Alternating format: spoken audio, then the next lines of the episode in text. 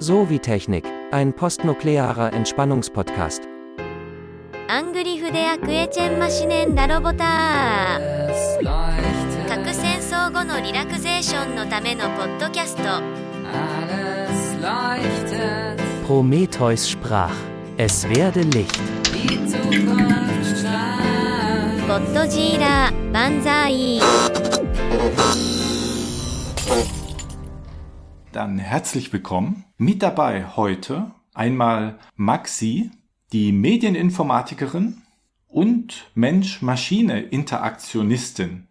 Ist das richtig? So? Interaktionistin klingt etwas aktionistisch, aber im Prinzip ja. Ja, damit bist du heute die richtige Person und natürlich dabei der diskursivste aller Diskus Desperados im wilden soziologischen Westen, Dr. Diego Campagna, der Techniksoziologe. Hallo. Hi René. Das geht auch Das war- enthusiastischer. Hi René. Ich bin ein bisschen angeschlagen, ja. Ich muss mir jetzt kurz die Nase putzen, okay? Bist du immer noch erkältet oder immer wieder, wenn wir uns treffen? Will schon wieder, ja. Ich bin eigentlich grundsätzlich am Wochenende krank. Vielleicht hast du eine Hausstauballergie. Ach nee. Ja, heute sind wir ja viele, viele Leute. Da musst du ja nicht so viel reden. Ja, das ist gut. Wunderbar. Wir besprechen wieder mal einen Film und diesmal einen sehr technischen Film. Deshalb auch zwei Technikprofis im Prinzip. Drei Technikprofis als Internet-Podcast-Betriebsdirektor bin ich auch Hausmeister unserer Webseite. Da sind wir heute drei Technikexperten hier sozusagen. Ähm, der Film, den wir besprechen, heißt Robert and Frank von 2012 eine US-amerikanische Tragikkomödie. Und da stellt sich auch gleich die Frage, warum heißt er nicht Frank and Robert? Ja, das ist eine gute Frage. Ich habe auch eine ganze Weile das, äh, den Titel falsch rum gespeichert. Ja. Ich auch. Ich auch. Ja, ist interessant. Wir Ja. alle drei. Und ich habe auch Robert immer mit The Robert bezeichnet. Ich glaube, der Titel ist so gewählt, weil, naja, das Besondere ist natürlich nicht Frank. Frank ist ja irgendein Vorname, sogar ein weit verbreiteter. Und, Und der denke- Vorname des, des Hauptdarstellers sogar. Ja, natürlich, Frank und der Vorname des Lang- Hauptdarstellers. Aber ich meine, wenn man jetzt den Film vermarkten will, dann ist ja erstmal das Besondere, dass es um eine Beziehung geht zwischen einem Roboter und einem Menschen. Und wenn man da mit dem Menschen anfangen würde, dann hört man vielleicht auch gar nicht mehr weiter hin. Also es ist, denke Ja. ich, dann erstmal fängt man sozusagen mit dem Ungewöhnlichen an. Das ist, glaube ich, so eher so aus marketingstrategischen Gründen Hm. so gewählt worden. Wie gesagt, das spielt eigentlich noch ein bisschen mehr auf deine Anmoderation auch an, nämlich diese ähm, Nähe zwischen Mensch und, und Roboter, dass der Roboter im Prinzip als Person wahrgenommen äh, oder als Interaktionspartner, mit dem man tatsächlich wie mit einem Menschen sprechen kann. Deswegen ist, glaube ich, auch gerade dieses, dass The Robot nicht dabei ist und dass Robot vorne ist, das ist wie ein Name, glaube ich, der da irgendwie aufgegriffen wird. Gleichwertig mit Frank. Ja. Der Film ist ja preisgekrönt. Ach, der echt? hat für Wissenschaft und Technik einen Preis bekommen. Mhm.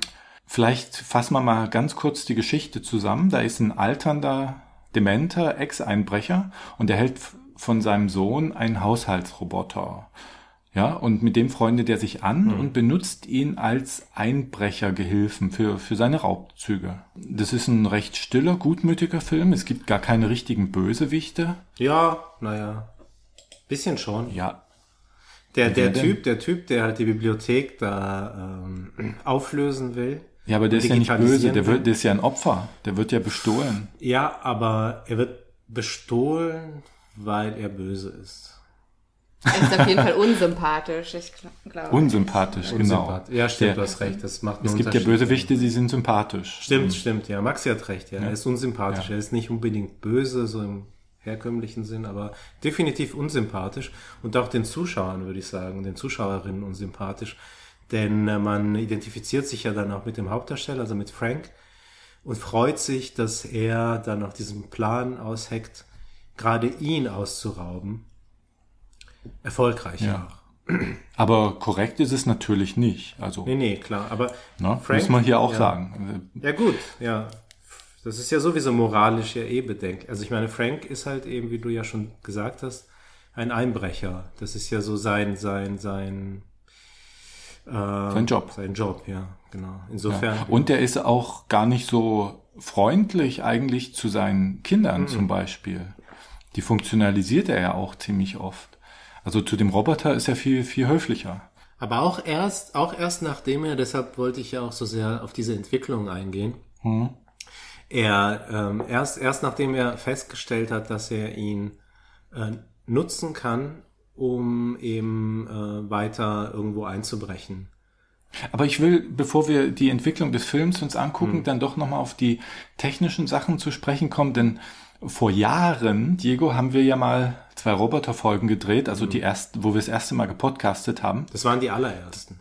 Ja, die aber welche? großes Aufsehen erregt haben, ne? Du wurdest dann gleich Kurz. zitiert zu Ja. Aufgrund Ja, natürlich. Aufgrund dieser, Aufgrund, aufgrund dieser, der, der Podcast-Folgen, ja. ja. ähm, nee, äh, Maxi, nicht lachen, das stimmt. Nee, super, freut mich. Deswegen habe ich gerade gefragt, worum es da ging. Ja, um Roboter, um ähm, Soziologie des Roboters ging es da im Prinzip. Und um den Care-Obot. Du bist ja Mitentwickler des Care-Obots Nein, nein, nein, nein, das stimmt nicht. Ich bin Nein. nicht Mitentwickler, nein, das kann man so auf keinen Fall sagen. Aber du hast doch mit dem was zu tun. ich habe mit dem was zu tun gehabt, ja, im Rahmen eines Projektes.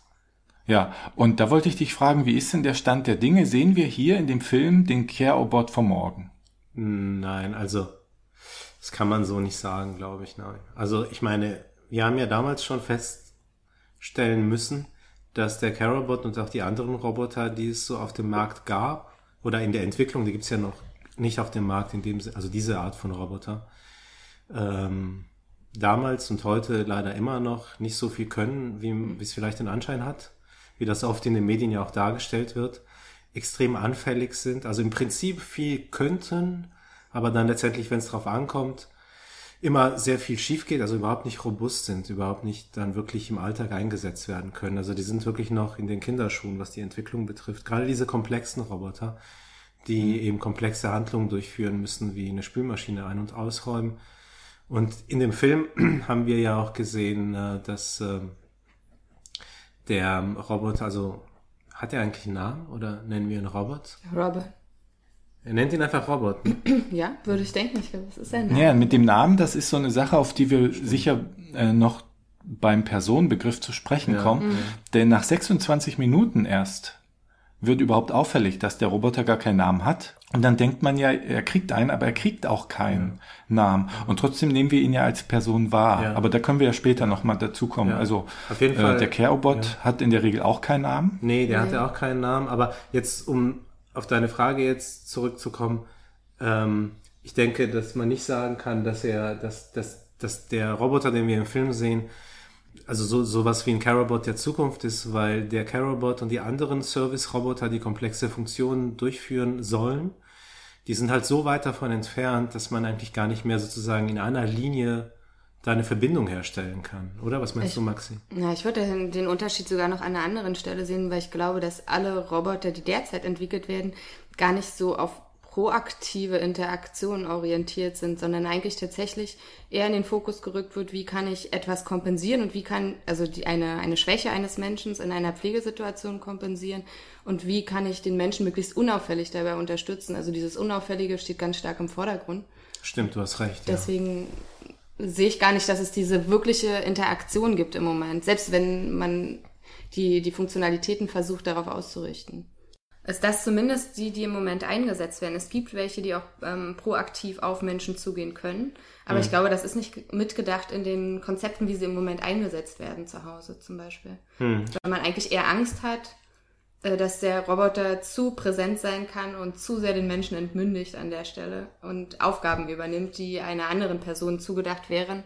Und deswegen äh, der Roboter, glaube ich, eher ja, sich zurücknehmen soll. Wobei die Frage sich ja schon stellt, ob die Entwickler und Entwicklerinnen das auch so darstellen müssen, weil sie so ähm, ja davon ausgehen, dass es in der Öffentlichkeit diese Bedenken gibt. Also dass sie vielleicht doch gerne auch so einen Roboter wie im Film entwickeln würden, Ja. das aber nicht tun oder zumindest nach außen hin nicht so darstellen, auch, auch so tun, als ob sie das auch gar nicht wollen würden, weil sie ähm, ja sozusagen diese Bedenken, die es in der Öffentlichkeit gibt, antizipieren oder geben könnte und da vielleicht sogar übervorsichtig sind und dann gerade eben diese sehr zurückhaltende, wie du jetzt vorhin dargestellt hast, auch eher auf eben äh, Defizite ausgleichende Funktionen dann äh, sich konzentrieren und das sehr stark in den Vordergrund stellen. Ich könnte mir nämlich vorstellen, dass insgeheim schon sehr viele Robotikerinnen und Robotiker ähm, eigentlich gerade so eine Vision von Roboter äh, so haben, an der sie sich auch orientieren oder die, die sie auch so inspiriert. Das ist eigentlich Arbeit. interessant, weil gerade an dem Punkt hat man ja an, an verschiedensten Studien auch festgestellt, dass Menschen halt, wenn der Roboter gar nicht auf sie zugeht, diese persönliche Beziehung nicht so schnell aufbauen können, weil sie ihn gar nicht wahrnehmen als jemand, mit dem sie interagieren können, aber wesentlich aufgeschlossener einer, äh, einem Roboter gegenüber sind, wenn der auf sie zugeht. Ja. Insofern. Ach so. Ja. Vielleicht ist das wie bei Menschen. Also wenn wir, wenn ein Mensch auf uns zugeht, sind wir ja auch erstmal positiv überrascht und freuen uns. Aber wenn er dann permanent auf uns zugeht, sind wir genervt. Ja, klar, ja. Naja, und ich meine, es kommt ja auch darauf an, was für ein Mensch das ist. Und ich glaube, bei Roboter gibt es ja schon auch so die äh, Befürchtung, dass in der Öffentlichkeit, also die, dass halt eben Menschen, naja, so ein Roboter halt eben mit einer Maschine gleichsetzen, die, ähm, was weiß ich, wie stark sein könnte. Man kann das ja schwer einschätzen. Und wenn ich jetzt in der Nacht auf einer verlassenen Straße von so einem Schrank irgendwie so angesprochen werde, der übel aussieht, dann ähm, würde ich ja auch lieber eher die Flucht ergreifen und hätte ja auch Angst vor diesen übel aussehenden, sehr starken Menschen. Ich glaube, in der Hinsicht werden dann, also die Befürchtungen, die man sieht bei Robotern, sollte man dann eher ähm, halt damit parallelisieren und weniger mit einem freundlichen, einem zugeneigten Menschen. Also ich glaube, dass das eher so diese Sicht und diese, diese Befürchtung ist, die dazu führt, dass man Roboter halt eben nicht proaktiv. Also ich würde bei den Studien dann auch gern nochmal nachgucken, wie die Optik der Roboter äh, war. Denn äh, was mir äh, aufgefallen ist, ist, dass bei Frank und Ro nee, umgedreht, bei, bei Robert und Frank, ähm, der Roboter völlig ungruselig rüberkam. Ja. Bis auf einen kleinen Moment und diese, diese gruseligen Momente bei Robotern, das sieht man bei, bei Odyssey im Weltall, die entstehen, wenn man einem Roboter eine Frage stellt und er länger überlegt, als man das jetzt erwarten würde. Ja, ja, wobei. Und man guckt ja. dann so in, in, eine, in eine Leere und kann überhaupt nicht deuten. Ja. Wie bei Menschen deutet man ja anhand der Gesichtszüge oder der, der Körpersprache etwas, was im Kopf vorgeht. Das kann man nicht. Und das sind gruselige Momente und die äh, finden hier ja quasi nicht statt. Und da müsste man bei der Studie natürlich auch gucken, wie so ein Roboter nonverbal rüberkam, wenn man misst, ob man ihn als positiv empfindet, wenn er auf mich zukommt oder nicht. Ja. Ich meine, es gibt ja so Filme mit Robotern, die so 30 Meter hoch sind. Ja, wenn so einer jetzt in der Studie, ja, auf, auf, eine, auf eine Gruppe von Probanden losläuft, da brauche ich nicht viel Statistik, also um da äh, vorherzusagen, dass die weglaufen werden. Ja. Ja, klar. Die Studie, von der ich gesprochen habe, die war auch viel, viel kleiner. Da geht es um diesen, ähm, wie heißt der, Geminoid? Der ähm, japanische Professor, der ähm, einen Roboter nachbaut, der halt genauso aussieht wie er. Und da ging es Ah. nur darum, dass sozusagen beide, also ich glaube beide, sowohl der Roboter als auch der, der echte Professor da saßen und Menschen erstmal ihn nicht als Roboter wahrgenommen haben und auch in der erst, also nicht mit ihnen irgendwie in Beziehung getreten sind an der Stelle. Und als er auf sie zugegangen sind, ist dann eine Interaktion entstanden. Also es war tatsächlich mit einem menschlich aussehenden Roboter, kein, keine Maschine, von der man Angst haben müsste. Bloß das halt, also ich glaube, möglicherweise sagt die Studie auch eher aus, dass man einen Roboter nicht zwangsläufig als Roboter wahrnimmt. Dieser, dieser Roboter im Film, der ist ja fast eins zu eins übernommen, zumindest äußerlich, von einem existierenden Roboter, nämlich ähm, der heißt Asimo. Groß geschrieben alles, also sind Abkürzungen, weiß ich jetzt nicht, für was sie ste stehen. Und der ist in der äh, Robot Hall of Fame. Da ist der K-Robot, äh, hat es da noch nicht hingeschafft. Das ist aber ein Roboter, also den wir im Film sehen Ja. Äh, beziehungsweise der Prototyp für den, der im Film existiert, der nicht selbst lernen kann, sondern der ist, der muss von vorn bis hinten programmiert werden Ja. und ist insofern ja schon überholt. Äh, da ist der Care-Robot ja äh, besser. Der kann ja schon selber lernen. Nicht gut, aber Naja, nee, also es wäre schön, Mühe. es wäre schön, wenn er das könnte. Aber ich meine, was er kann, ist, dass er sich selbst zum, zum Beispiel dann ähm, orientieren kann. Also man, ähm, ja, aber guck mal, das finde ich, wenn du so über den Roboter redest, Mhm. da wäre ich auch unmotiviert. wie wird weiter zu lernen. Die Pädagogen haben doch gesagt, äh, die Kinder lernen nicht, Ja, weil nein, also- äh, die haben die Erfolgserlebnisse nicht. Und jetzt kommen die Techniksoziologen zu den Robotern und sagen, ja, äh, der kann noch nicht richtig abwaschen, der kann gerade mal. so, wenn du das beim Baby machst, wie geht's denn deinem Baby? Ja, pff, das kann noch nicht, es läuft selbstständig, aber so richtig kann es noch nichts. Ja, dann äh, ist auch Schluss. Vielleicht müsst ihr da, Maxi, Die Roboterkommunikation. äh, du bist ja, da hast ja damit zu tun. Du müsst, ihr müsst da mal untersuchen, welche pädagogischen Effekte sowas hat. Auf die Na, Roboter. die Frage ist ja, inwieweit Ja. der, genau dieser Roboter diese Äußerungen aufnehmen und verarbeiten und einordnen kann. Ne? Ja. Wa- Was ich auch gelesen habe, ist, dass äh, das Design solcher Roboter eben äh, überholt ist. Das, das stimmt schon. Es gibt auf jeden Fall einen Unterschied zwischen dem Asimo und dem Carobot. Also der Carobot ist so programmiert, dass er ähm, es schaffen sollte und nicht immer, aber oft schafft er das auch, selbstständig den Weg zu finden von A nach B. Also er fährt dann Da nicht ist der schon besser als ich, wenn ich rausgehe in einer anderen Stadt. Ich bin ja, Ja. nicht so der iPhone-Typ, der immer so ein Navigationsgerät dabei hat. Ich, ich ver- ver- verlaufe mich regelmäßig. Ja, also der also verläuft ich- sich halt ich- leider auch immer wieder mal. Und ich meine, der Weg von A nach B verläuft dann nicht irgendwie vom Hauptbahnhof zu irgendeinem Außenbezirk, sondern von einem Zimmer über einen Flur ins nächste. Also viel mehr schafft er dann auch nicht. Und dafür braucht er dann auch manchmal mehrere Minuten, weil er sich halt eben immer wieder scannt er dann so den Raum ab und versucht dann halt eben zu navigieren, so dass er nicht irgendwo anstößt und dass er halt eben dahin kommt, wo er, wo er hin soll. Und das unterscheidet den Carobot natürlich schon, gerade was die Navigation betrifft von dem Asimo, der, wie du gesagt hast, komplett durchprogrammiert werden muss. Also den, da muss man wirklich jeden einzelnen Schritt und jede einzelne Drehung und so weiter ähm, Stück für Stück dann programmieren. Und der führt dann wirklich nur eine, eine Abfolge von, von vorher einprogrammierten Befehlen aus. Eine Frage an Maxi, also wie man, dass man einem, eine Maschine alles einprogrammieren kann und diese das dann abspult, das kann ich mir vorstellen. Aber wie man eine Maschine äh, äh, eine Lernfähigkeit einzimmert, das, das ist mir ein Rätsel. Na, das funktioniert über verschiedene Wege, glaube ich. Also das Lernen liegt tatsächlich darin, auch verschiedene Datensätze immer wieder auswerten zu müssen, beziehungsweise in verschiedenen Situationen immer wieder ähm, oder immer wieder einer Situation ausgesetzt zu sein. Das ist äh, der Lernprozess, den eine Maschine dann durchmachen kann, indem sie über Heuristiken abwägt, was ist die größte Wahrscheinlichkeit dessen, dass eine bestimmte Situation jetzt eingetreten ist. Insofern ist dieses Lernen eben nicht äh, gleich dem menschlichen Lernen, glaube ich.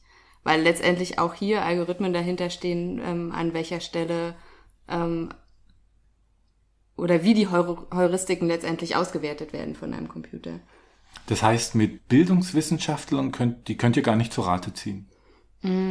Doch, Ja. glaube ich schon, weil es letztendlich äh, Programmierern die Informationen gäbe, wie, wie man ähm, entsprechend vers mit verschiedenen Heuristiken umgeht. Das würde schon funktionieren, ähm, um einfach eine Art Wissenstransfer an der Stelle äh, ermöglichen zu können von Bildungswissenschaftlern zu Robotikern, die ja vielleicht eher aus ihrer eigenen Welt, aus ihrer eigenen Erfahrung dann äh, Heuristiken programmieren, weil sie glauben, ein bestimmtes Lernverhalten wäre angemessen. In einem Werbespot über den CareRobot Pflegecomputer, Pflegeroboter, der wird ja zur Pflege, aber auch für den Haushalt eingesetzt oder soll eingesetzt werden. Da haben die gezeigt, so ein Opa, der lief so in seiner Wohnung rum und da lief auch der Pflegeroboter rum. Und dann bekam der einen Herzinfarkt und dann ging der Roboter zu dem hin und schaltete direkt zu so einer Notleitstelle durch. Und da konnten die dem dann sozusagen beim Sterben zugucken, weil der auch Kameras drin Ja. hat. Das ist ja schon ein, ein Vorteil. Also man stirbt dann nicht irgendwo allein, Sondern jemand guckt zu. sondern dann Sondern kommt der Roboter und schaltet ja. zu, vielleicht mit einer mit einem Seelsorger oder so. Ja, schaltet zu. Das fand ich schon beeindruckend.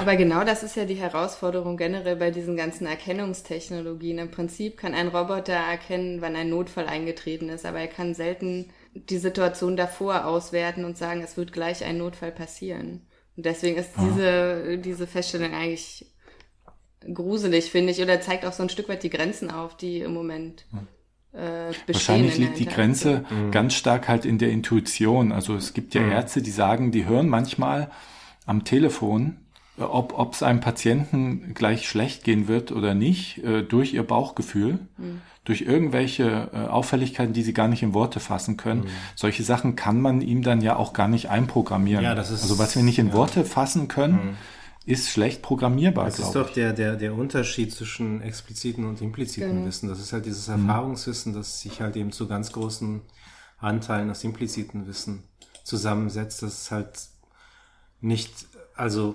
vollständig explizieren lässt und damit dann entsprechend auch programmieren lässt. Aber ich meine, was der Roboter beispielsweise auch nicht kann, und das ist da, glaube ich, grundsätzlich immer ein, ein, eine, eine große Schwierigkeit, auch bei Expertensystemen, die irgendwelche Dinge auswerten sollen, also jetzt unabhängig von Robotern, diese Unterscheidung zwischen expliziten und impliziten Wissen.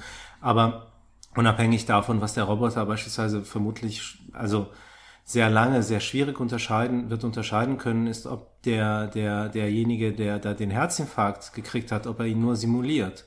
Ich glaube, man kann als Mensch dann schon eher unterscheiden oder feststellen, okay, vielleicht macht er jetzt gerade nur einen Scherz oder es hat mit Herzinfarkt gar nichts zu tun und der möchte einfach sich nur kurz hinlegen und irgendwie, und es juckt ihm irgendwie am Herz oder in, in der, irgendwie an der Brust und der fasst sich dann dahin, um sich zu, zu kratzen oder so.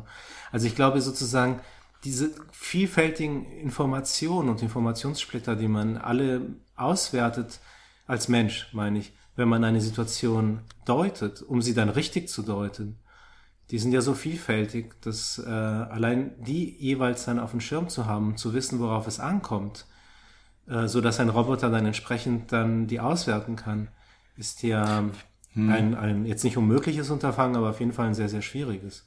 Also. Was ich interessant fände, wäre mal zu schauen oder die Frage zu stellen, wenn die Roboter jetzt weiterentwickelt werden und äh, die Lernfähigkeiten immer weitergehen, ob die dann in sich, also ob so ein Roboter in, in, in seinem Inneren implizites Wissen anhäuft, was er dann auch nicht uns mitteilen kann, dann käme das ja schon so einem, ja, fast so einer individu- also individuellen Persönlichkeit schon nahe. Weil er hat dann ein Eigenleben, ja, das, auf das nur er zurückgreifen kann. Also, Aber da ja. ist ja tatsächlich die Frage, was, also wie funktioniert das mit dem impliziten Wissen? Das Problem ist ja jetzt im Prinzip, dass man auch beim Menschen nicht genau sagen kann, wie kann man das explizit, dieses Wissen, was da eigentlich implizit vorhanden ist. Sprich, man kann äh, von der menschlichen Seite her nicht mal sagen, genau wie dieser Prozess funktioniert. Und natürlich mag es sein, dass es ein ein Nebeneffekt gibt bei Robotern, wie Wissen abgespeichert wird und dann bei der Interpretation auch neu zusammengesetzt wird. Aber da ist natürlich genau die Frage, ob wir dem Menschen damit näher kommen oder ob wir nicht ähm, ganz strange ähm, Reaktionen auch feststellen. Das wäre interessant, wenn tatsächlich mal was ganz unerwartet an der Reaktion kommt, die menschlich sein könnte, aber eben nicht die adäquate Reaktion ist. Aber ich glaube, da sind wir noch gar nicht, weil die ganzen Auswertungsverfahren noch nicht so gut zusammenspielen, dass man sagen kann, es kommt so eine Reaktion zustande. Aber ich glaube, dass, dass man das auch erstmal auch gar nicht wollen würde, dass der Roboter so etwas wie implizites Wissen ähm, entwickelt und das dann auch für uns Menschen nicht explizierbar. Ja, aber du, du kannst es gar nicht verhindern, wenn der wirklich gut mit Heuristiken arbeitet, dann kann der, da, dann ist das ja kein Algorithmus mehr, nachdem er äh, dann seine Entscheidung trifft. Und wie soll er dir dann rückmelden, warum er jetzt entschieden hat, dass das kein Herzinfarkt ist, sondern ein gefakter, wenn er dieses, ähm, dieses Wissen aus ganz vielen Trial and Error Situationen vorher sich selbst sozusagen beigebracht hat. Ja, aber ich, ich glaube, da ist dann wirklich die Grenze dann überschritten. Also wenn er diese Trial and Error Kette, die dazu führt, dass er dann das als Scherz wahrnimmt oder wahrnehmen kann und nicht als e- echten Herzinfarkt.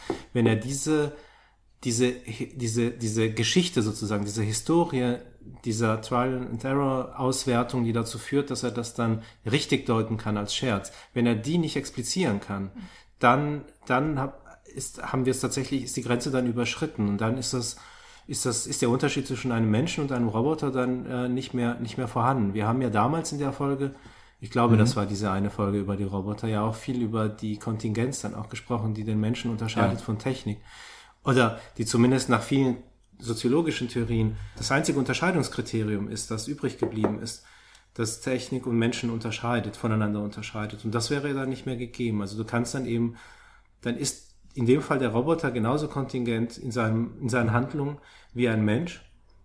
Und dann lässt sich tatsächlich dann äh, die Unterscheidung nicht mehr plausibel aufrechterhalten. Aber Robert im Film entwickelt ja genau diese, Das ist, das ist Und Vorhersagbarkeit. das ist tatsächlich die Frage. Also ich denke, dass er das nicht tut. Nein. Und nein, würde auch sagen. Aber er entscheidet doch, er entscheidet doch, kriminell zu werden oder nicht, Nee. aufgrund von. nee, eben nicht. Aber er also, entscheidet nicht. Nee. Genau, ja. Das entscheidet der, derjenige, der mit ihm interagiert letztendlich. Genau. Und er gibt eigentlich auch immer wieder, auch im Film selbst, Gründe an, wieso er sich dafür entschieden hat. Also sozusagen vernünftige Gründe, also nachvollziehbare Gründe, wieso, wieso er als Roboter sich dafür entschieden hat, an der Stelle Frank zu unterstützen bei diesem Einbruch beispielsweise. Das heißt, es ist immer sehr, sehr logisch und äh, überhaupt nicht überraschend, so wie ein Mensch einen überraschen könnte, von dem man beispielsweise nie gedacht hätte, dass er sich dazu hinreißen lässt, jetzt mit dir irgendwo einzubrechen. Ah, ja, okay. Und äh, ja. das war ja, ja, Er hat ja im Prinzip auch immer zwei konkurrierende Ansätze ne, dabei. Also einerseits ist er der pflegende Roboter, Mhm. der ähm, nämlich Frank motivieren soll, gesund zu leben, aktiv zu sein, einfach was gegen seine Demenz zu tun. Mhm. Und andererseits hat er dieses logische Verständnis. Er kann wahrscheinlich über Wikipedia oder ähnliches auswerten, was ist ein Einbruch. Ein Einbruch Mhm. ist nicht gut und nach Gesetz XYZ darf er das auch nicht tun. Und trotzdem ist seine erste Aufgabe, Frank zu unterstützen. Und ich glaube, darin das wirkt dann für denjenigen, der zuschaut, erstmal so, als würde er die Entscheidung treffen. Eigentlich weiß er, das ist kriminell, was er da tut. Ähm, aber er entscheidet sich jetzt trotzdem dafür. Und ich glaube, das wird, es ist keine Entscheidung, sondern das ist das, worauf er ausgerichtet ist, nämlich Genau. auf Helfen an der Stelle. Und er kann ja nicht einordnen, was sind denn die Konsequenzen von einem Einbruch. Ja, vielleicht kann er das sogar einordnen, aber er entscheidet sich dann trotzdem dafür, weil die, ähm, es spricht dann einfach unterm Strich mehr dafür als dagegen und äh, ihn dazu unterstützen. aber ich würde sagen, er kommt nicht dazu ähm, einzuordnen, was es heißt, ein Einbruch. Nein, also, nicht? ne, weil er natürlich weiß er vielleicht in der Kette, was das bedeutet. Ein Einbruch heißt, wenn ich erwischt werde, gehe ich ins Gef werde ich bestraft und gehe vielleicht Mhm. ins Gefängnis. Wenn ich nicht erwischt werde, habe ich was gemacht. Aber was denn eigentlich? Er kann nicht, in, also es hat keine moralische Bedeutung. Dieser, Mhm. Nein, eine moralische dieser, nicht. Also, also es ging darum, dass ich sagte, Ja. dieser Roboter trifft Entscheidungen, die wir jetzt nicht mehr explizieren können oder nicht rekonstruieren können. Und da sagtest du doch, das kann man schon, Ja. denn man weiß ja, was ihm einprogrammiert wurde und aufgrund dieser Entscheidung Genau. kann man das nachvollziehen. Ja, genau. Und jetzt ist es aber so, der Roboter hat jetzt sozusagen eine Primärentscheidung, hilft dem Frank. An dieser arbeitet er alle anderen Entscheidungen ab. Äh, Es gibt Psychologen, die, die sehen menschliches Verhalten so ähnlich, äh, auch, auch Soziologen, wenn die, äh, die Rational Choice Ja, Theoretik ja, klar, oder so, ja. die sagen, es gibt eine Prämisse Ja, im Menschen, ja, so, die kennen wir oder nicht. Ja. Bei Robert kennen wir die, weil wir wissen, dass ihm das einprogrammiert wurde. Ja. Nach welcher Prämisse der Mensch läuft, wissen wir nicht. ja, Weil, weil wir so, und, aber diese Gründe, die man anführt, für warum man sich wie entscheidet, sagen Psychologen, dass das nur der Rattenschwanz ist, der, der will, äh, willfährige äh, Handlanger quasi des Bauchgefühls. Und dass die, unsere rationalen Entscheidungen gehen auch alle nur um diese Prämisse, mit der wir ins Leben treten. Und die sind vielleicht bei Menschen so unterschiedlich und wir wissen nicht, welche das ist, dass uns das verwirrt und überrascht sind. Aber wir wären nicht überrascht, wenn wir diese Prämi- Prämisse kennen. Nur bei Robert kennen wir sie. Das heißt aber, die Funktion wäre dann genau dieselbe, nämlich der Mensch arbeitet nach Grundbedürfnissen, die ihm von der Natur eingeben ist, die vielleicht variieren, und der Roboter. Nur beim Roboter kennen wir ihn, weil wir ihn selbst gebaut haben und sind deshalb nicht mehr überrascht. Und nur das Nichtwissen der Grundprämissen beim Roboter überrascht uns. Im Beispiel, wenn einer nach Macht strebt, wird er alles tun und Argumente dafür finden, warum er sich so und so und so entscheidet. Die Prämisse ist, ich will mächtig werden. Ja? Wenn wir das nicht wissen, was seine Prämisse ist, äh, dann sind wir überrascht. Warum entscheidet der sich jetzt? Das ist ja unvernünftig, aber ähm, er wägt das ab, ohne es selbst zu wissen. Deshalb würde ich deinen Einwand nicht so ohne weiteres stehen lassen, den du da vorhin Ich glaube, was mir an den Kopf gehauen hast. ne, was interessant ist, du äh, würdest jetzt aus meiner Sicht dem Roboter diese Fähigkeit unterstellen, er hätte auch anders reagieren können.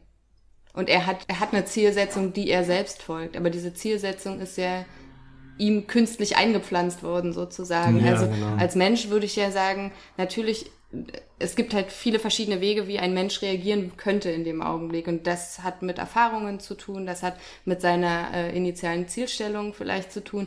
Der könnte also genauso wie Robert reagieren, der könnte aber auch genau anders reagieren und an einem bestimmten Punkt, wenn es ihm nämlich zu heikel wird beim Einbruch oder ähnliches, plötzlich einen Rückzieher machen. Also da gibt's noch viel mehr Variablen, glaube ich, im, äh, im menschlichen Verhalten. Und Ja. ich glaube, Robert kann also es ist relativ unwahrscheinlich, dass er im Fall des Einbruchs dann plötzlich feststellt, aufgrund seines, äh, seiner Wissensbasis, er darf das nicht tun und einen Rückzieher macht.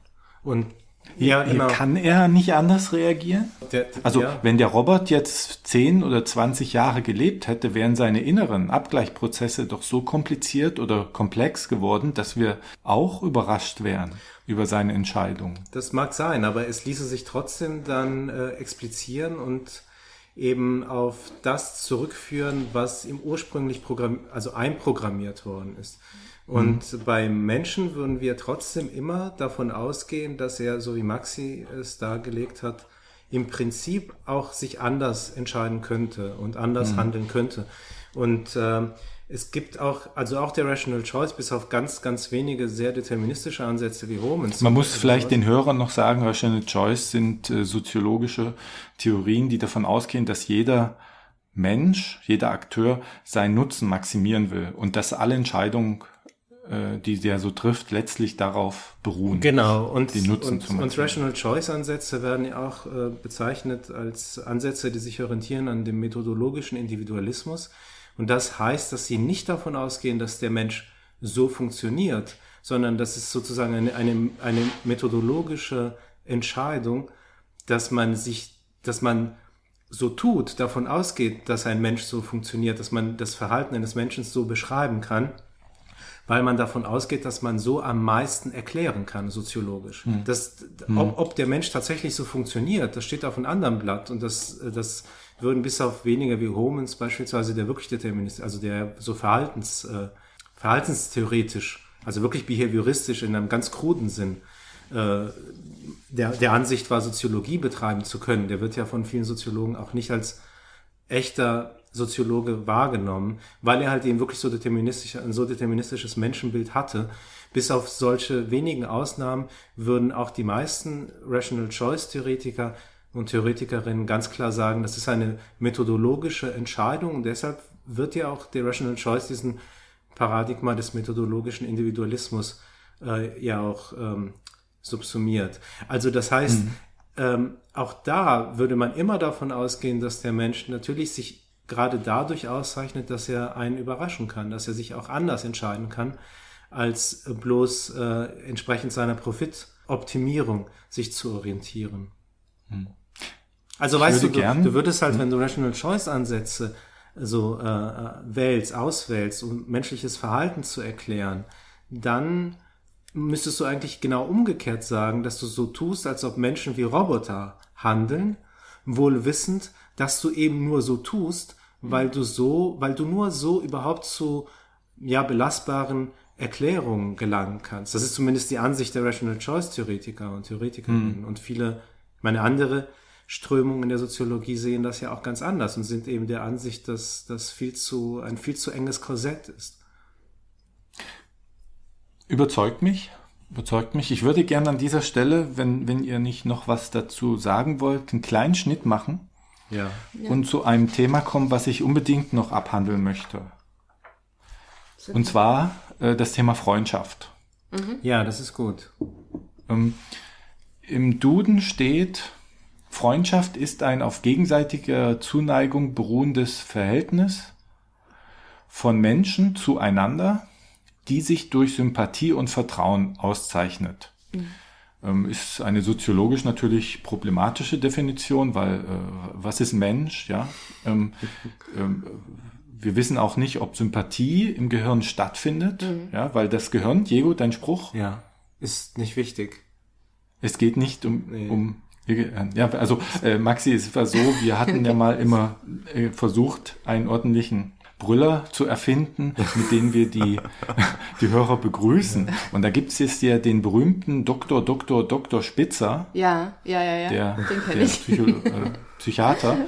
Und der begrüßt seine äh, Zuschauer immer in seiner Sendung mit Es geht um ihr Gehirn. Aber das hat Diego Angst gemacht, einmal weil das wirklich eine furchtbare Vorstellung ist, wenn einer so nach dem Gehirn greift Ja. und sagt, darum geht's jetzt.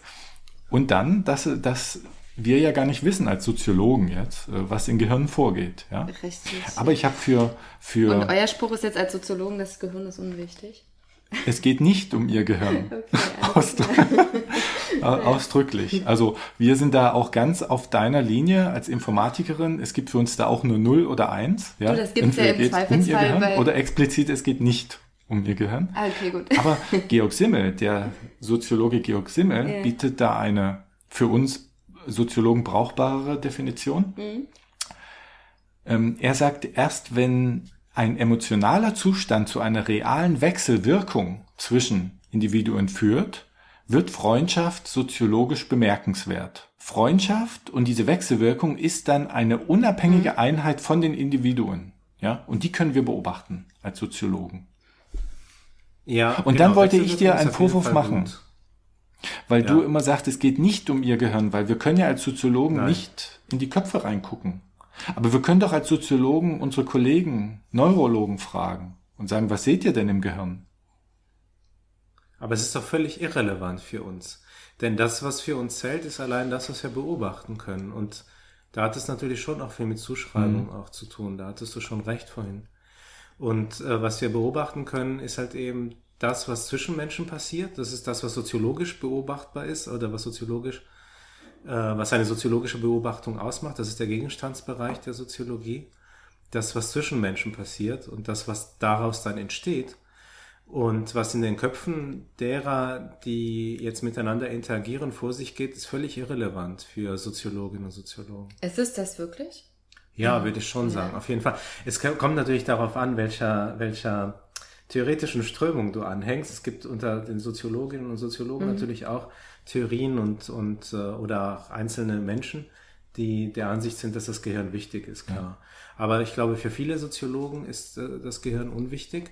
Also für Systemtheoretiker oder auch Sozialkonstruktivisten, symbolische Interaktion. Für Georg Simmel auch, weil er ja, wie gesagt, nur die Wechselwirkung Ja. beobachtet. Ja? Ja, also ich glaube, für die meisten ist das Gehirn unwichtig, ja. Und es ist ja auch so, das haben wir aber jetzt schon häufiger festgestellt, aber ich sage es jetzt trotzdem nochmal, dass du natürlich davon ausgehst als Soziologe oder als Soziologin, dass dein Gehirn jetzt gerade unsere Unterhaltung beobachtet, aber es ist halt eben in der Umwelt unserer, unseres Systems, unseres Interaktionssystems, uns- unserer Beobachtung, wir können, unserer ähm, Interaktion, unserer Kommunikation. Wir können uns gemeinsam über unsere Gehirne unterhalten, das tun wir ja auch jetzt gerade mit René zusammen.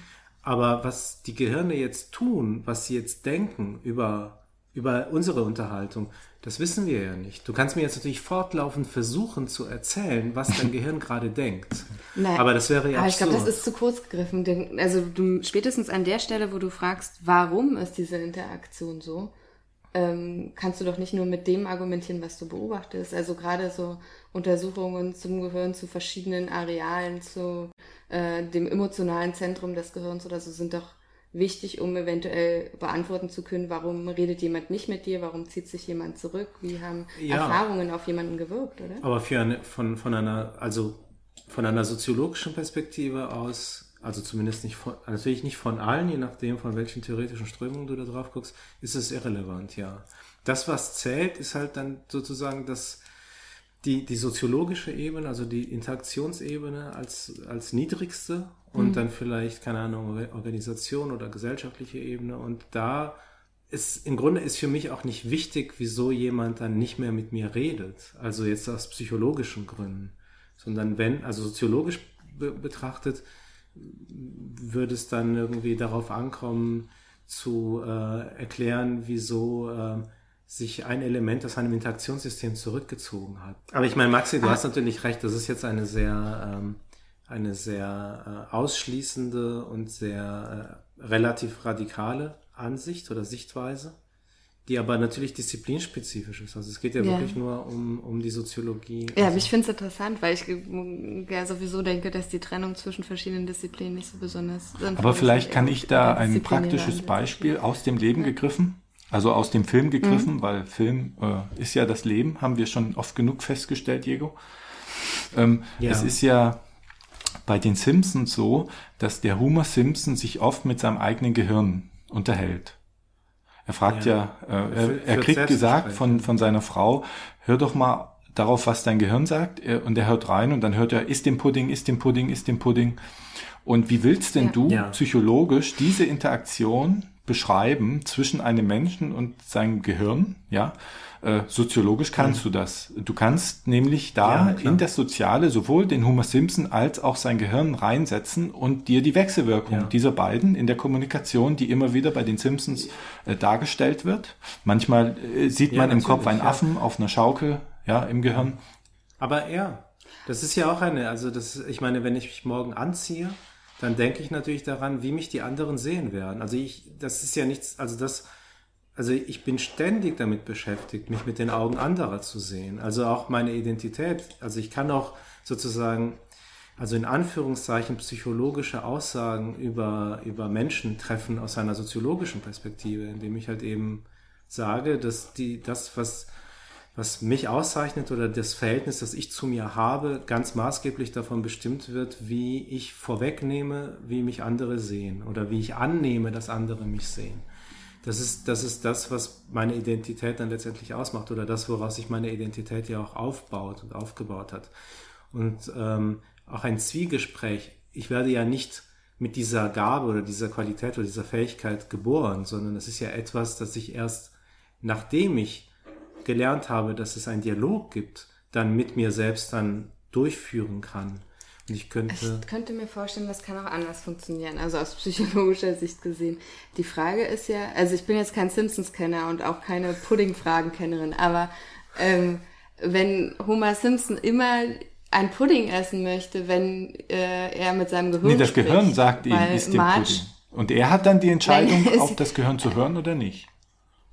Richtig, genau. Aber die Frage ist ja, warum sagt denn in dieser Situation, das Gehirn ist ein Pudding? Und es mag ja sein, Homer Simpson hatte bestimmt eine Kindheit, in der möglicherweise seine Mutter gesagt hat, pass mal auf, ähm, warum du das und das gerade jetzt gemacht hast, das war ganz schlecht, darüber solltest du wirklich mal nachdenken. Und in dem Augenblick ist Nachdenken ja vielleicht auch äh, im übertragenen Sinne, sprich mal mit deinem Gehirn, war er frustriert und hat sich vielleicht als äh, äh, Handlung überlegt, er isst dann immer einen Pudding. Sprich, wenn jetzt Marge als seine Ehefrau zu ihm sagt, sprich mal mit deinem Gehirn, ist das vielleicht genau die gleiche Situation, weil das ja auch so in, also wahrscheinlich zumindest in diese Richtung, denk mal darüber nachgeht. Und dann wird abgerufen in dem Augenblick, Mensch, als Kind habe ich immer einen Pudding gegessen, wenn Mutter mit mir gemeckert hat, dann esse ich jetzt einen Pudding.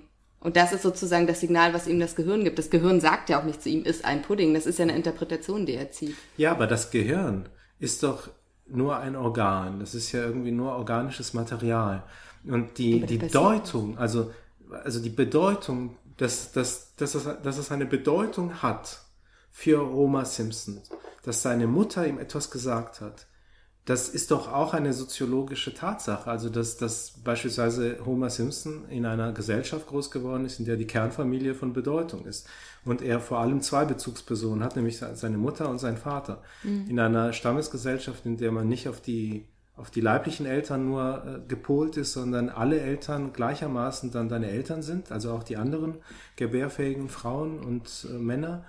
Äh, alle sind gleichermaßen Eltern dann ist das vielleicht auch irgendwie viel diffuser und es lässt sich dann und dann würde vielleicht so eine Dynamik gar nicht entstehen, die dazu führt, dass diese Aussage der Mutter eine so große Bedeutung haben wird im späteren Leben von Homer. Also insofern würde ich weiterhin als als, als, als waschechter Soziologe behaupten, dass das, was die Psychologie sozusagen sich an Erklärungsmacht oder wie auch immer sich, äh, wie soll ich sagen, zuspricht, letztendlich doch zu großen Teilen sozial überformt ist. Ohne diese so sozialen äh, Komponenten wäre vieles dann trotzdem irgendwie bedeutungslos oder nicht wirklich zu, zu, zu Ich will das nochmal ergänzen, ganz kurz, weil ähm, das Gehirn, jetzt wenn man die Realität, also die Realität, also die psychologische Realität sich anguckt, äh, spricht das Gehirn ja mit sich selbst, nämlich ist dem Pudding so, wo ist denn dann der Homer Simpson, äh, wenn das Gehirn zu sich selbst redet? Also äh, Homer Simpson ist das Gehirn. Das ja, aber halt nicht, Also, ähm, er ist nicht zwangsläufig das Gehirn, wenn wir es soziologisch betrachten. Da Nein, kann natürlich er das Gehirn sozusagen sich nach außen konstruieren und sagen, ich spreche jetzt quasi mit meinem Gehirn. Weil dann hast du in einem System zwei Interaktionspartner. Ja, genau. Er, genau. Also soziologisch betrachtet würde man sagen, dass Homer Simpson eine ganz typisch soziologische Situation, nämlich sozusagen die, wenn man so will, so das letzte Element, also eine Interaktion zwischen zwei Menschen, ähm, nachstellt und das dann als Zwiegespräch zwischen ihm und sein Gehirn oder zwischen ihm und ihm, also zwischen zwei, also zwischen ihm selbst und zumindest wird das ja da so dargestellt und seinem Gehirn dann ähm, ja wahrnimmt. Aber es ist eigentlich eine Wiederholung dessen, was äh, was soziologisch dann als Interaktion dann wahrgenommen wird. Also das würde ja voraussetzen, es gibt die Möglichkeit, als Mensch mit seinem Gehirn zu interagieren, oder? Und das ist doch. Also diese Trennung Ja, zwischen Körper und Gehirn. Ja, aber Ja. wir sprechen ja nicht von Menschen. Ne? Äh, also wir gucken uns ja Interaktionspartner Ja, an. immer, stimmt. ja, also, also ähm, ja, diese Trennung ist bei dem Aufbau von äh, Identität ja auch ganz, ganz wesentlich, weil man sich ja, also es läuft ja vermutlich, zumindest spricht ja vieles dafür, über den Körper, über die Wahrnehmung des Körpers. Also erst dann kann ich irgendwie mir vorstellen, dass es mich gibt als ein Selbst, wenn ich mich von außen betrachte und zwar wirklich wahrnehme, dass ich einen Körper habe. Und das ist ja diese Unterscheidung von, von, für die sich Plessner ja so stark gemacht hat zwischen Körper haben, Körper sein. Und ich weiß erst dann von mir als eigenständige Entität, die ich trennen kann von dem ganzen Rest, wenn ich mich als Körper wahrnehme. Also wenn ich merke, dass ich einen Körper habe und zugleich dadurch, dass ich das merke, dann weiß, dass ich Körper bin, also dass ich ein Körper bin. Und deshalb spricht er auch von, sagt er ja, ist das, betitelt er diese, diese Theorie als exzentrische Positionalität, weil man sozusagen exzentrisch, also man ist nie im Zentrum, also man ist immer außerhalb, immer außer sich. Also um bei sich zu sein, muss man außer sich sein. Und wenn man außer sich ist, ist man nicht, nicht mehr bei sich. Er- Er redet auch von dem utopischen Standpunkt, den der Mensch dabei einnimmt. Um Mensch zu werden, muss man eine Position einnehmen, die es nicht gibt. Weil man sozusagen ständig sozusagen hin und, in diesem Hin und Her, also in der Bewegung, sich verliert eigentlich. Und, ähm, und, und so etwas ähnliches, also dieses mit dem Gehirn sprechen, wie, ist, ist auch eine, oder sich vorzustellen, dass ich mit mir spreche, ist, ist, eine, ist eine Wiederholung dieses, dieser ganz basalen Operation der Selbstwerdung, also dass man eben außer sich gehen muss, um bei sich selbst dann auch zu sein oder um sich auch als ein Selbst wahrnehmen zu können. Und das wird dann dadurch ja auch erst aus, auch erst befähigt. Also dass man, dass man dann mit sich selbst spricht, weil man halt eben weiß, dass man jemand ist, der auch zu anderen sprechen kann. Und wenn man mit sich selbst spricht, ist man eigentlich auch nie ganz bei sich, weil man ja entweder bei dem einen oder bei dem anderen ist. Im Film gibt es ja so eine Szene, wo der Frank auf der Couch sitzt und der Roboter hinter ihm und der Frank redet mit ihm, aber es wird ganz deutlich, dass er nur zu sich selbst redet.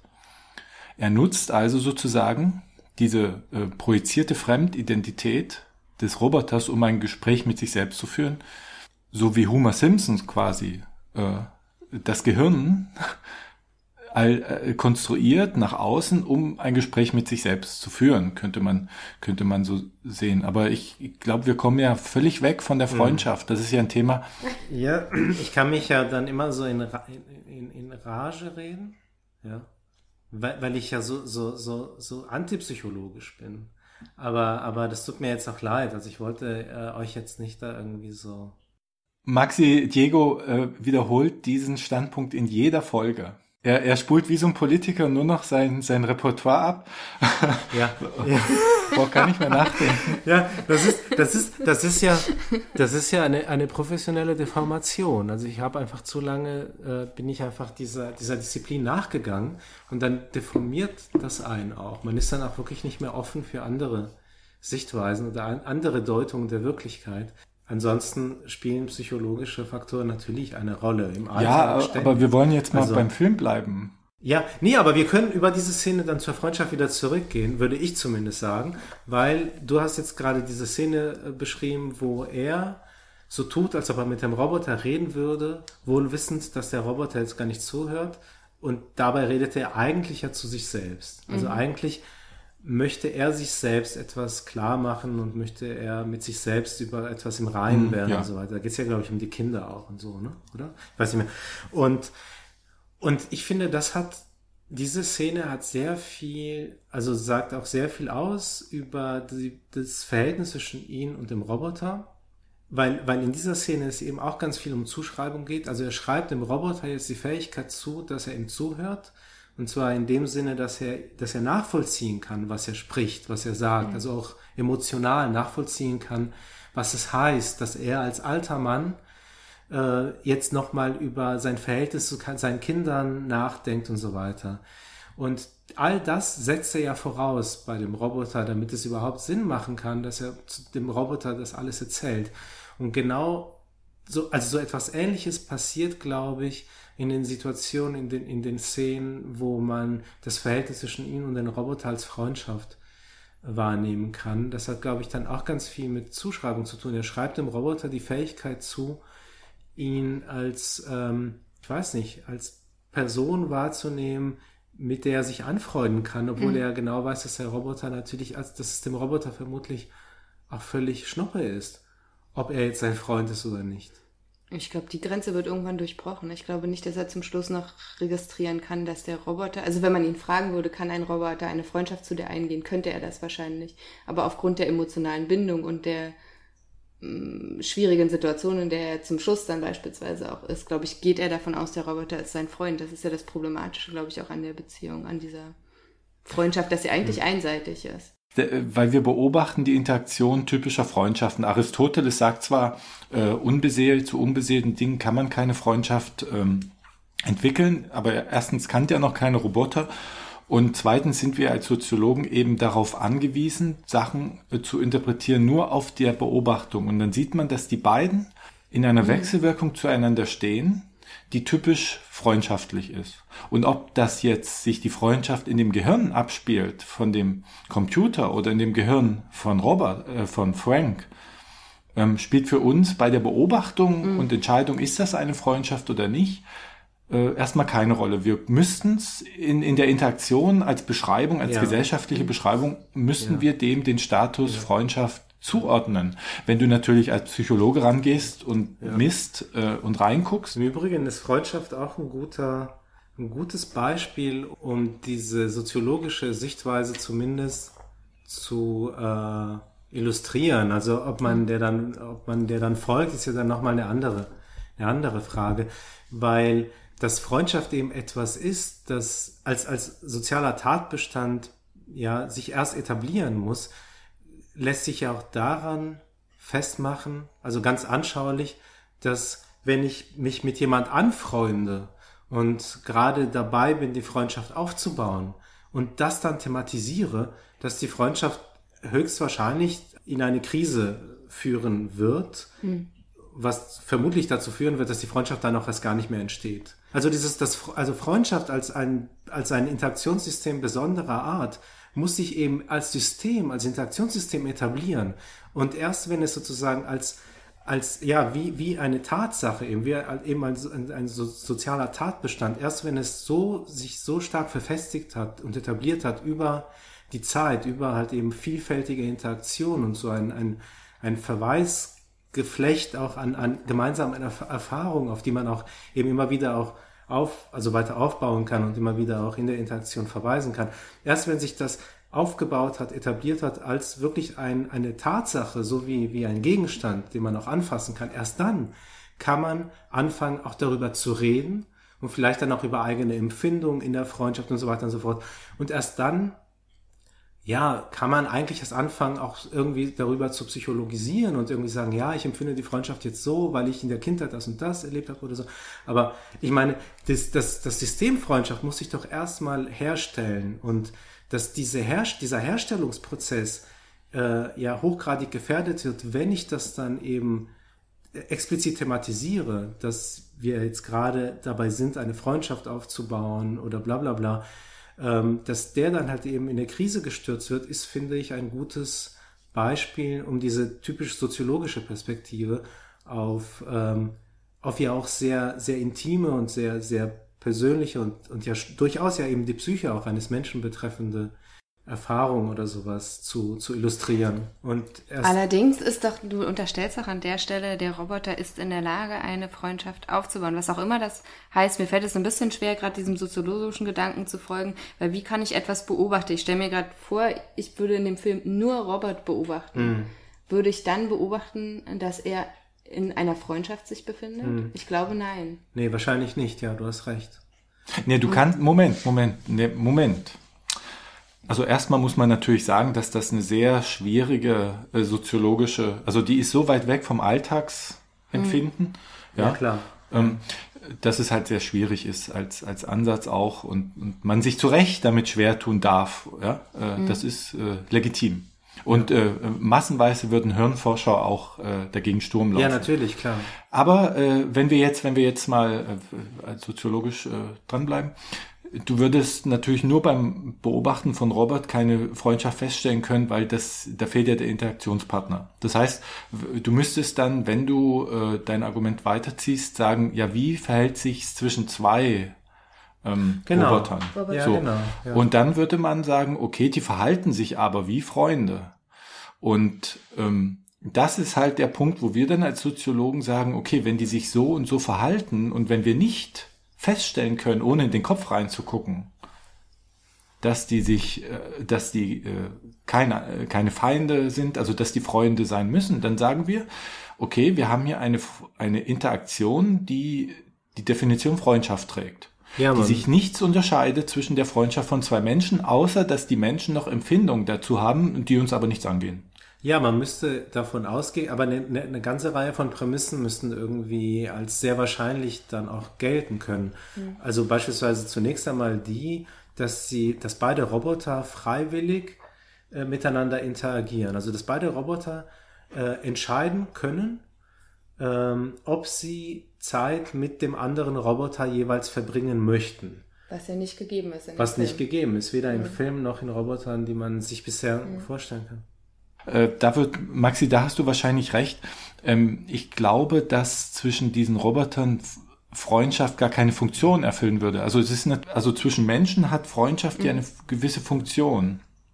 Äh, Aristoteles hat gesagt, Freundschaft ist wichtiger als alles andere im Staat, wichtiger als, als Gerechtigkeit, äh, weil damals in der, in der Antike, äh, da gab es sowas wie in, auf der Polis zum Beispiel, gab es nicht die Polizei oder die Feuerwehr, da war man mhm. auf Freundschaften angewiesen, um sich zu schützen. Da hatte das schon eine Funktion. Man müsste sich also jetzt wirklich eine Robotergesellschaft erstmal ausdenken, also wo die Roboter auf, auf auf dieses Phänomen mhm. Freundschaft angewiesen wären. Insofern würden wir es wahrscheinlich nicht beobachten. Wenn mhm. wir es aber beobachten, würden wir es als Freundschaft definieren, also glaube ich.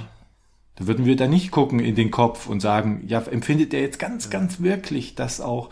Äh, hat er dann den Serotoninausstoß? Also genau. Ja, und das macht dann oder, den Unterschied so. zwischen Psychologen, Neurologen und nicht allen, aber vielen Soziologinnen und Soziologen, ähm, die halt eben dann sagen würden, wenn eine Reihe von Prämissen gegeben sind, dass auch die Interaktion zwischen zwei Robotern dann als Freundschaft deklariert werden müsste. Mhm. Also wenn sie halt eben freiwillig entscheiden können, wie viel Zeit sie mit welchem Roboter verbringen und äh, eben relativ viel Zeit dann mit einem anderen Roboter verbringen, und sich über ihre Erfahrungen austauschen und so weiter und so fort. Und wenn wir von außen dieses Interaktionssystem dann so beobachten könnten, wie er bei Menschen oder zwischen einem Menschen und einem Roboter vonstatten geht, dann müssten wir sagen, zumindest soziologisch, das ist ein, ähm, ein Interaktionssystem, das die Merkmale einer Freundschaft trägt.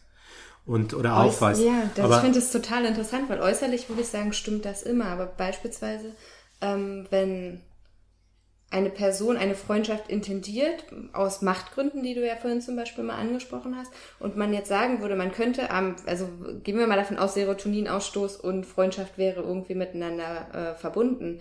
Wenn man jetzt feststellen würde, Serotonin wird immer dann verstärkt ausgeschüttet, wenn Menschen sich befreunden oder in einer Freundschaft sind, eine Freundschaft leben ähm, könnte man wahrscheinlich in diesem anderen Fall, wo jemand intendiert, aus Machtgründen eine Freundschaft zu haben, feststellen, dass bei dem kein Serotonin ausgeschüttet wird. Und dann würde ich als Soziologe jetzt, wenn ich euch richtig verstehe, immer noch beobachten, dass es zwischen den beiden eine Freundschaft gibt. Ja, weil das Der eine spielt die ist, und der ja. andere empfindet sie. Ja. Aber gibt es dann, also ist das dann, was man tatsächlich unter Freundschaft versteht? Man kann doch nicht sagen, Darf ich, ja, ähm, die, du hast dann äh, nicht alle Fakten der Erhebung sozusagen vorliegen, nämlich wenn einer aus, in, aus Machtgründen eine Freundschaft eingeht und du beobachtest sein ganzes Verhalten über lange Zeit, dann kriegst du ja mit, dass er das aus Machtgründen macht, weil er noch andere Aktionen macht und weil du mitkriegst, okay, er betrügt seinen Freund sozusagen oder hintergeht ihm hin oder nutzt ihn aus oder so. Das kann man ja anhand der Handlung dann sehen, wenn er niemals, niemals eine Handlung begeht, die auf Machtgründen basiert, also wie willst du dann feststellen, ihm zuschreiben oder ihm unterstellen, dass er, weil ihm die Hormone fehlen, das nur aus Machtstreben macht? Letztlich kannst du es nur an der Handlung klar machen. Handelt er mächtig nach Machtstreben? Also ist er ein, ein Machtbeseelter oder nicht? Und wenn er immer, wenn der, wenn du einen Roboter hast, der sich benimmt wie Mutter Teresa, und du stellst aber fest, dieser Roboter hat diese Serotoninausstöße nicht oder, oder so, die, äh, kannst du ihm ja überhaupt keine Macht unterstellen. Du kannst ihm nur dann Macht unterstellen, wenn du die, wenn du den Beweis hast, dass er mal irgendwie mächtig, also na, mit Machtstreben, mit Intri Inti äh, ähm, Intrigen und so weiter agiert hast. Und das sind ja Handlungen, die können wir ja beobachten. ja, ich denke, Hallo? so, Also, Ja. ja, okay. Jetzt war das so gruselig. War hell, ja. Das ist ja aber auch Wenn so gerade der Roboter- Punkt. Also du weißt ja. streng genommen nicht, ob wir jetzt äh, Menschen sind oder Roboter. Also du unterhältst dich ja jetzt mit uns, aber du weißt es nicht. Und äh, Hm. das haben wir ja damals ja schon relativ ausführlich besprochen. Wir wollen das jetzt Ja, nicht, wir wollen jetzt nicht so immer wieder nein. wiederholen. Hm. Aber, aber, aber Die Sache, die ich jetzt nur ganz kurz sagen wollte, war, wenn ich sage, jemand äh, nimmt eine Freundschaft aus Machtgründen ein, dieses Motiv kann ich entweder im Gehirn abbilden, ja, nehmen wir an, äh, Gehirnforscher könnten das, können sagen, die und die äh, Neuronen springen an, das heißt, er ist machthungrig und macht die Freundschaft nur deshalb. Aber dann gehören halt andere Handlungen auch noch dazu und die Handlung beobachten wir ja. Und jetzt ist die Frage, wer er wirklich? Wer ist keine Freundschaft? Wer ist ein, ein, eine Zweck, eine Machtfreundschaft, ein, ein, ein Machtpakt sozusagen, wenn zu diesen Gehirnabbildungen, die für Macht sprechen, überhaupt keine Handlungen folgen? Also wenn der überhaupt nicht machtgierig handelt, das ist dann die Frage. Und da würden wir als Soziologen sagen, nee, äh, der muss schon machtgierig handeln, egal was sein Gehirn sagt. Sonst, sonst ist er nicht machtgierig. Und würdest du andersrum, wenn du, wenn du dir den Roboter an, also Robert und Frank anguckst und deren Freundschaft, dann hast du ja keinen Ansatz, wo du oder anders, der Roboter ist darauf äh, eingestellt, dass er eine Beziehung zu diesem Menschen herstellt. Das ist sozusagen auch eine Funktion, die Ja, ihm zugeschrieben wurde. Es ist nichts, was aus ihm herauskommt. Deswegen würdest du wahrscheinlich nie beobachten können, dass der Roboter etwas gegen diese Freundschaft sozusagen ja. tut, sondern du würdest immer nur halbwegs in Anführungsstrichen konformes Freundschaftsverhalten irgendwie feststellen. Du würdest aber bei dem, was du psychologisch von einer Freundschaft erwarten würdest, sehen, Frank kann in dem Sinne nichts investieren, in, äh, nee, Entschuldigung, Robert kann nichts investieren in eine Freundschaft, weil er eigentlich nur reagieren kann ja. und animieren kann. Aber er kann nicht das, was ich jetzt wichtig fände für eine Beobachtung einer Freundschaft zwischen Robert und Frank, an Robert tatsächlich beobachten, weil es, er reagiert und er reagiert nie falsch, das stimmt. Ja, also ich denke, das bringt es gut auf den Punkt. Also die Freundschaft, die wir als Zuschauer oder Zuschauerinnen wahrnehmen, hängt eben davon ab, dass einer von den beiden, nämlich Frank, der Mensch, sich auch gegen diese Freundschaft entscheiden könnte. Und am Anfang ist er ja auch erst sehr gegen, also sehr negativ eingestellt gegenüber diesem Roboter.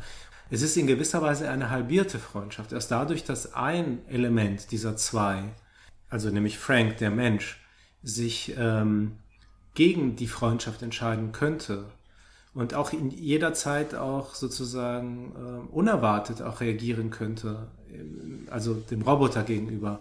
Erst dadurch äh, können wir das als, als Freundschaft erleben, wenn wir, wenn wir die Interaktion zwischen den beiden wahrnehmen.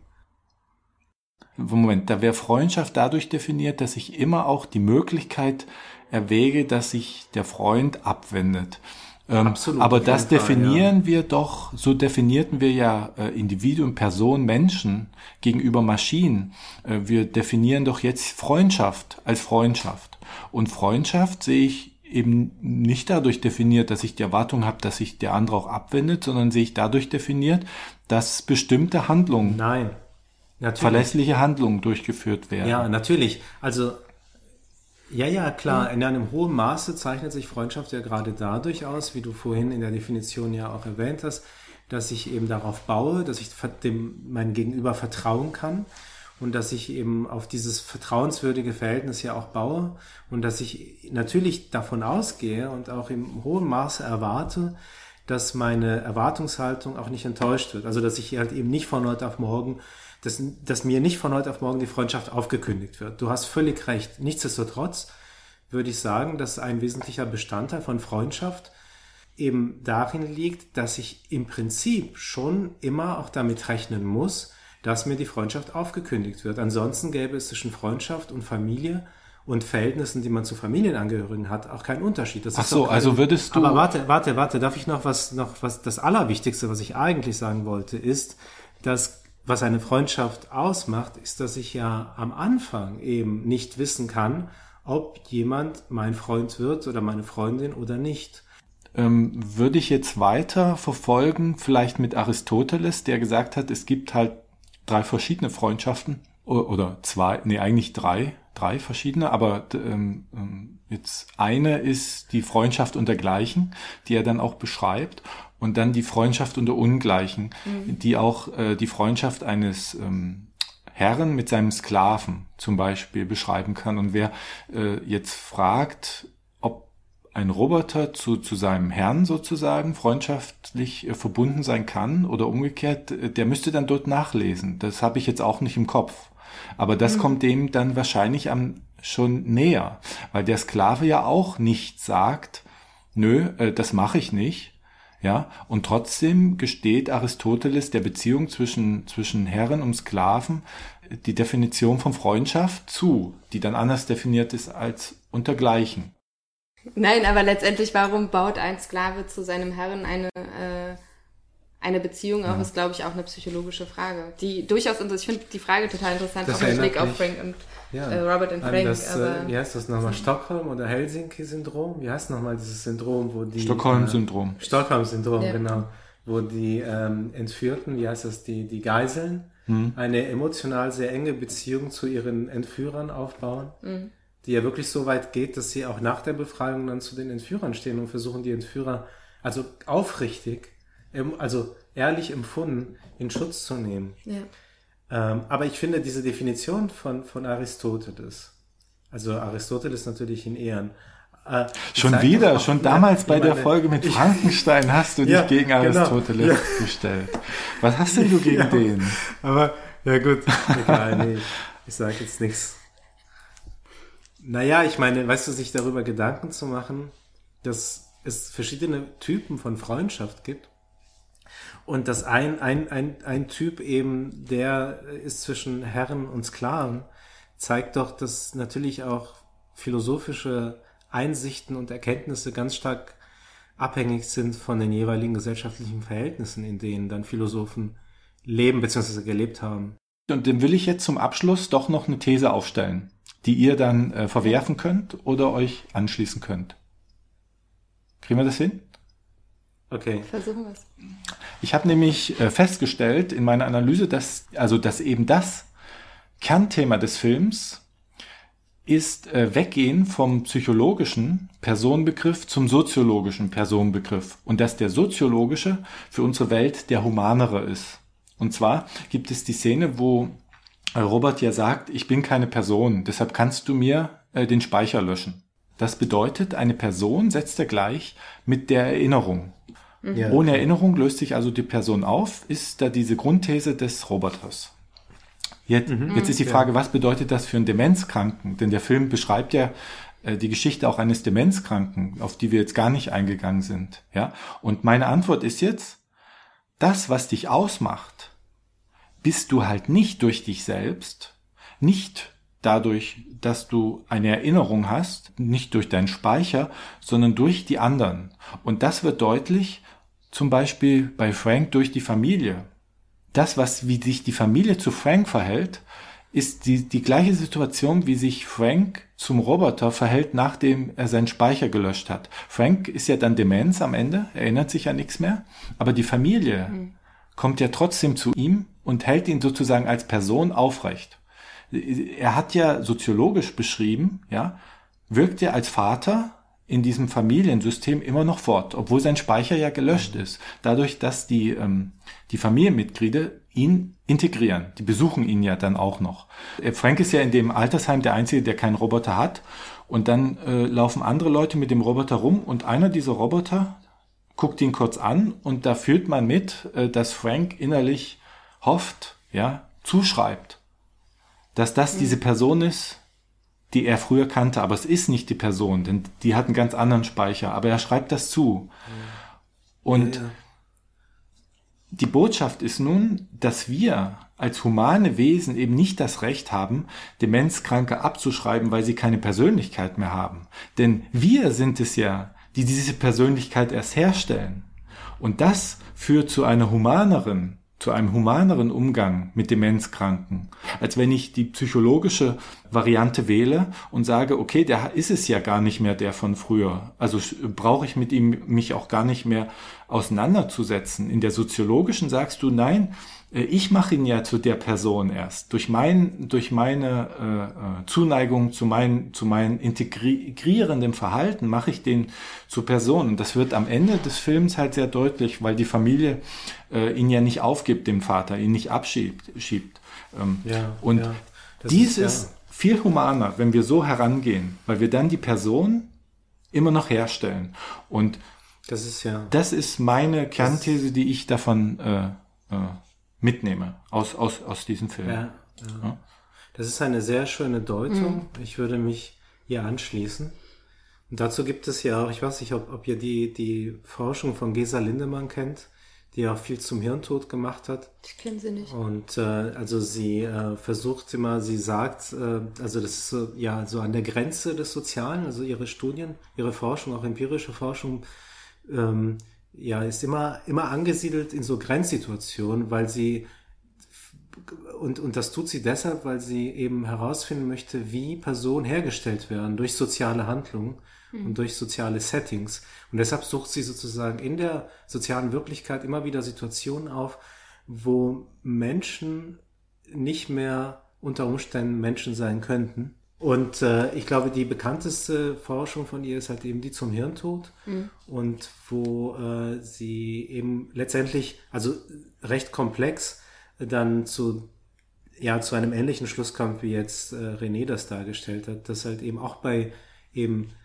ähm, ja, Wachkoma-Patienten bis dann nicht definiert wird, die sind hirntot und auch darüber hat sie im Buch geschrieben, auch über die Geschichte des Hirntods, also wie diese Definition, die eine willkürliche Setzung ist, mhm. sich jeweils verschoben und verändert hat. Aber bis diese, bis sozusagen das nicht festgestellt wird, dass jemand hirntot ist, was auch immer das sein mag dann oder bedeutet, bis dahin wird diese, dieses Wesen als Person von den Ärzten und den Angehörigen und so weiter weiterhin äh, aufrechterhalten durch ihre Handlung und durch vor allem ihre Zuschreibung, obwohl dieses Wesen eigentlich überhaupt nichts mehr Menschliches an sich hat, weil es ja gar nicht mehr interagieren kann. Es kann ja noch viel weniger interagieren und auf dich eingehen mhm. als äh, ein Office-Programm, mhm. wenn du, ja, ein Mensch zu sein. Und wir haben, also man weiß bei Demenzpatienten, dass auch wenn die immer nur in zehn Minuten Takten oder so funktionieren, dass die in diesen zehn Minuten genauso fühlen und genauso, also auf der Gefühlsebene immer noch absolut ansprechbar sind. Und die wird total vernachlässigt, wenn wir psychologisch rangehen und sagen, aber der hat gar keine Identität mehr, weil er kann das gar nicht mehr selbst herstellen. Also das glaube ich aber nicht. Ich glaube, da jetzt muss ich nochmal eine Lanze für die Psychologie brechen. Das geht so nicht. Also ja. wenn ihr euch die, die Paro-Robbe anguckt beispielsweise, die wird ja mhm. ganz genau dafür eingesetzt, um Menschen emotional wieder anzusprechen, die schwer erreichbar sind. Insofern weiß man, glaube ich, schon sehr wohl, dass ein Mensch ohne Erinnerung oder ohne, ohne in Anführungsstrichen gesetzt, äh, bewusster Identität oder einer, die ja auch in irgendeiner Form äußern kann, ähm, durchaus Emotionen, Empfindungen hat und ja auch gerade Erinnerungen hat, weil die, diese Erinnerungen, wenn, ich weiß nicht, ob die allein als psychologisches Phänomen zu betrachten sind, ich würde sagen nicht, weil sie sehr soziologisch dann eher äh, oder eine sehr starke soziologische Bedeutung haben aus meiner Sicht. Aber ähm, gerade diese Erinnerungen machen den Menschen und seine Identität ja zum Schluss noch auf und aus. Und auch wenn das nur Erinnerungen sind, die irgendwo in der Vergangenheit liegen, sie sind da. Und deswegen ist also ich würde dir mit der weiterführenden Interpretation, was du gerade gesagt hast, total zustimmen, aber ähm, zu sagen, es wird gleichgesetzt durch den Film, er schaltet den Roboter aus und eigentlich ist er ein Mensch sozusagen, auch jemand, der dann ausgeschaltet ist, dem würde ich überhaupt nicht zustimmen, weil mhm ähm, dass er eben nicht passiert, wenn jemand demenzkrank ist. Mhm. Es kommt, also wahrnehmungspsychologisch gesehen, wenn ich eine Person berühre, und das ist ja gerade bei Demenzkranken auch ganz wichtig, dass es den Körperkontakt gibt, dann sage ich ja aus ähm, psychologischer Perspektive, er braucht diesen körperlichen Kontakt, um überhaupt zu existieren. Und ich glaube, es geht noch viel weiter. Es muss eigentlich ein Verständnis irgendwie implementiert werden bei Menschen oder entstehen in irgendeiner Form, dass das genauso ist. Dass es halt bloß, weil diese Person nicht Emotionen äußert wie ich, also mich nicht spiegelt oder mich nicht spiegeln mhm. kann, trotzdem empfindet. Und dass diese Empfindung aber auch auf einer ganz e-, anderen Ebene stattfindet, als jemand, der halt intakt ist, sage ich jetzt mal. Ähm, ich äh, formuliere das natürlich immer ein bisschen spitzer hier. Ja. ja, dann verabschiede ich mich bei den Hörern und bei Maxi und äh, bei Diego ähm, okay. Wie, ihr wollt euch wieder nicht verabschieden, wie immer. Das stimmt nicht. Nee, Wir waren das so gespannt. Ich mach aus.